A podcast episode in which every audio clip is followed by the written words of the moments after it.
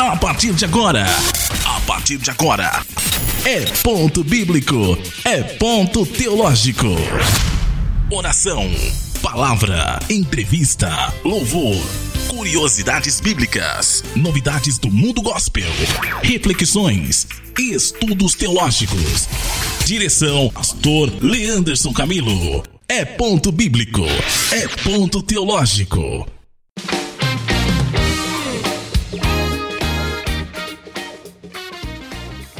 Graça e paz a você.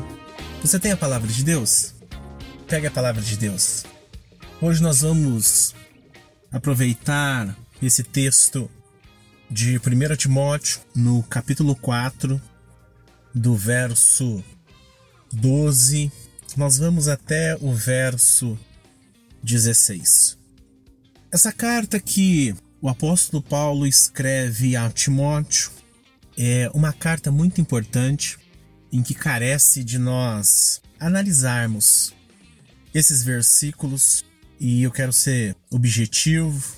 O verso 12 diz assim: Ninguém o despreze pelo fato de você ser jovem, mas seja um exemplo para os fiéis. Na palavra, no procedimento, no amor, na fé e na pureza até a minha chegada. Dedique-se à leitura pública das Escrituras, à exortação e ao ensino.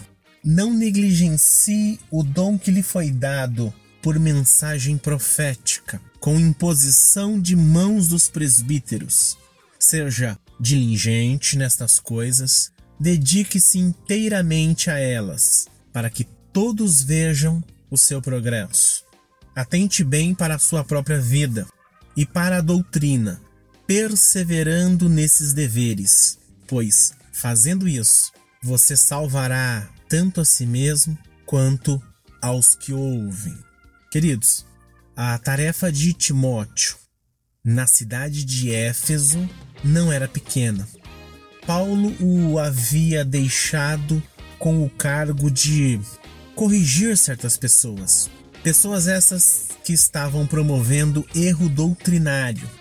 Então, para ajudá-lo a combater esses falsos mestres, Paulo ensina a Timóteo como se deve proceder na casa de Deus. Ele teria que ensinar e ordenar estes mandamentos de Deus aos irmãos de Éfeso.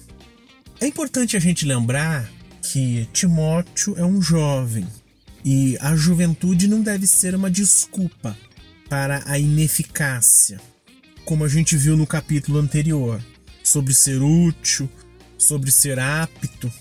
Paulo consagrou Timóteo como bispo de Éfeso, provavelmente no ano por meados do ano 65 depois de Cristo, onde ele teria servido por 15 anos depois morrido ali martirizado quando João estava exilado na ilha de Patmos.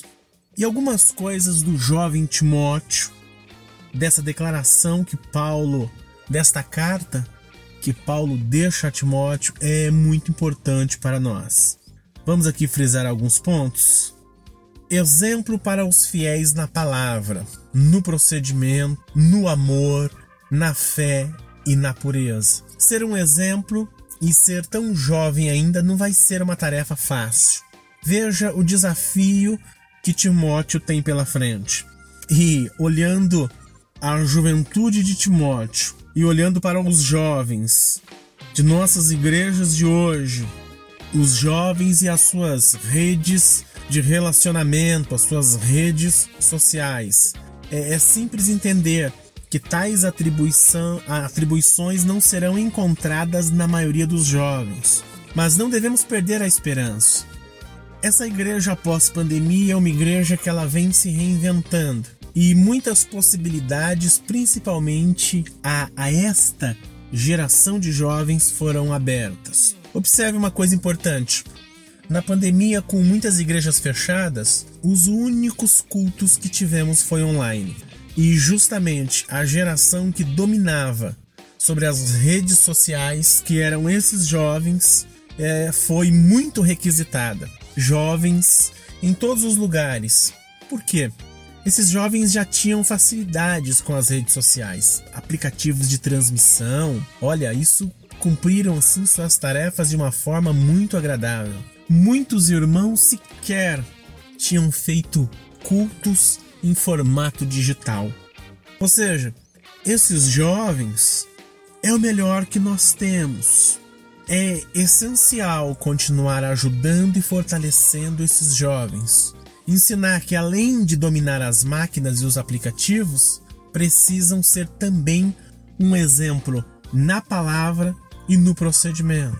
Jovens que são muito diferentes das décadas anteriores, ou seja, têm muito acesso à informação e são como esponjas, absorvendo tudo ao seu redor em todo o tempo. E a gente precisa trabalhar essa capacidade de absorver, essa capacidade que o jovem tem de absorver com o seu celular, de disseminar a informação, de espalhar a informação, de adquirir conhecimento, de relacionamento, espiritualidade.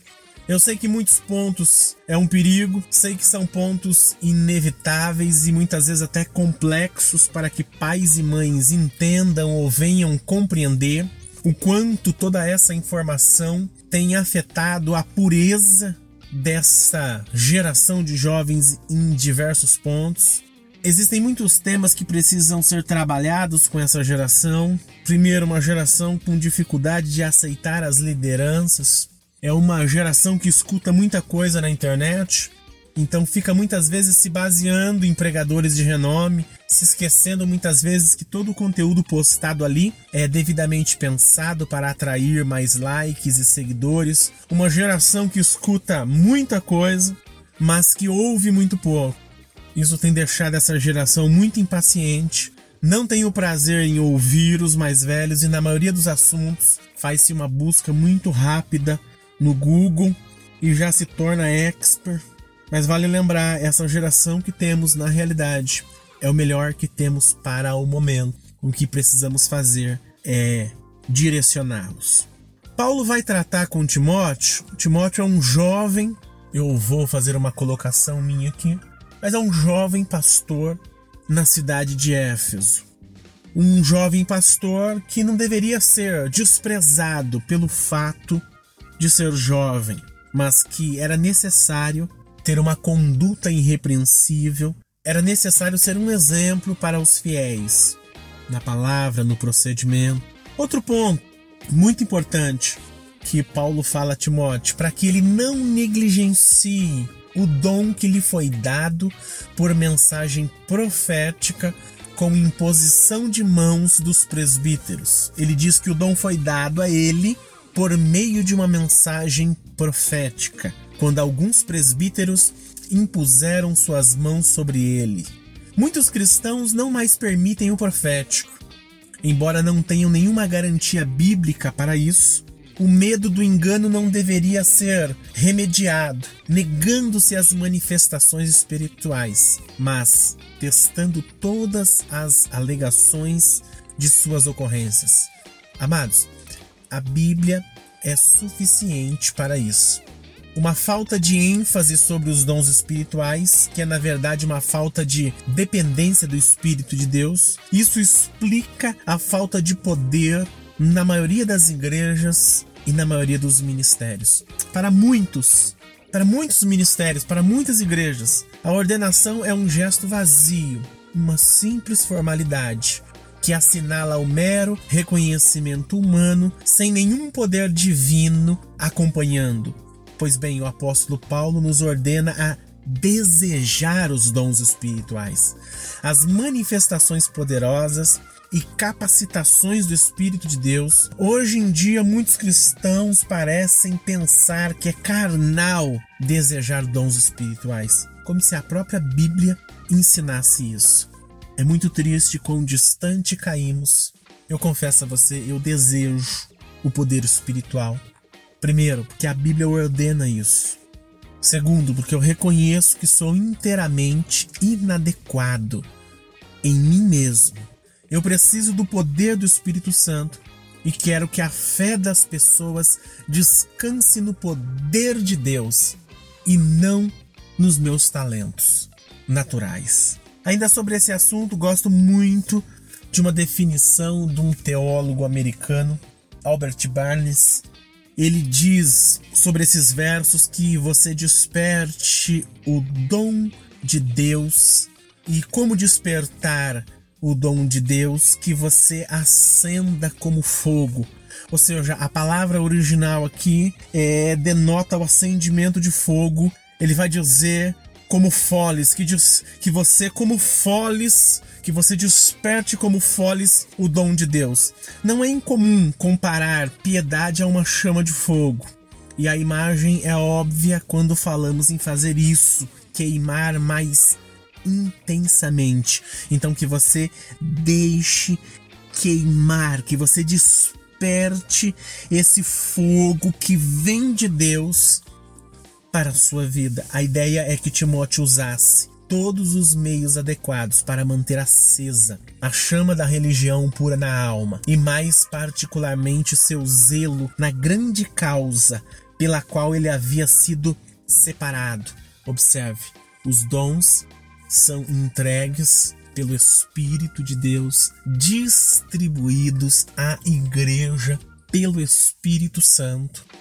Perfeito? É muito simples de compreender isso. Quando eu falo aqui de despertar, é que uma vida de busca na presença do Senhor, a importância de despertar para as coisas de Deus, usar todos os meios possíveis para isso, todas as plataformas, é estar atento, sabe, para as coisas do Senhor. Isso é muito importante. É muito importante que quem é jovem, as pessoas que são jovens, que estão ouvindo isso, que você venha despertar, sabe? Desperte o dom que há, o dom de Deus, o dom que vem de Deus sobre a sua vida. Como despertar? Eu lembro-me quando era mais jovem, eu pedia muito assim a Deus. Eu via os pregadores e eu falava, Senhor, eu, eu gostaria tanto de, de pregar, de ministrar a tua mensagem. E eu era jovem, eu ficava pedindo até isso. Eu dizia, Senhor, me, me dá esse dom, esse dom de ministrar a tua palavra. Então eu, comecei a ler a palavra de Deus, eu comecei a me aprofundar, eu me matriculei nos cursos de teologia. Eu queria estar constantemente ouvindo a palavra, ouvindo os pregadores, fazia anotações. Aquilo foi criando no meu coração um despertamento para as coisas de Deus, sabe? E de tanto eu insistir, de tanto eu buscar, de repente eu já estava estava pregando, ministrando a palavra de Deus, e aquilo não era mais uma coisa que vinha de mim, que vinha apenas do meu interesse, mas era o dom de Deus que foi despertado sabe? Conforme aquele desejo muito maravilhoso que eu tinha sobre o meu coração. E eu confesso, aquilo foi maravilhoso. Queridos, para a gente finalizar, é, atente bem para a sua própria vida e para a doutrina perseverando nesses deveres. Olhe, é muito importante, a sua identidade está ligada à sua dedicação. Ao dizer a Timóteo para cuidar de si mesmo, ele está se referindo a uma espécie de prevenção, porque quando menos se espera, você já se vê tomado pelo desejo de fazer tudo acontecer e fazendo qualquer coisa, qualquer negócio para chegar a algum lugar. Por isso você deve ser criterioso acerca de duas coisas: ser diligente no ensino, conservar a integridade pessoal. O ensino será de pouco valor se não houver uma correspondente retidão e santidade de vida. A recomendação é para que jamais se proste exausto, porque muitas coisas sucedem que podem desviar-nos da trajetória. Cuidar de si mesmo significa estar atento aos seus deveres, dos dons, seu privilégio de atingir as profundezas das promessas de Deus.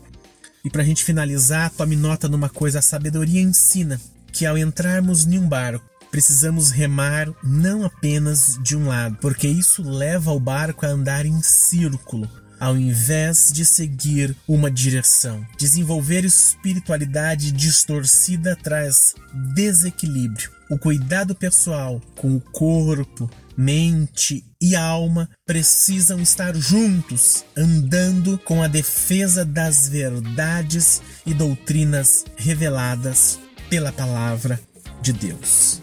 Amém. Que Deus abençoe a sua vida. Voltamos no próximo capítulo. Você está ouvindo. Programa É Ponto Bíblico, É Ponto Teológico.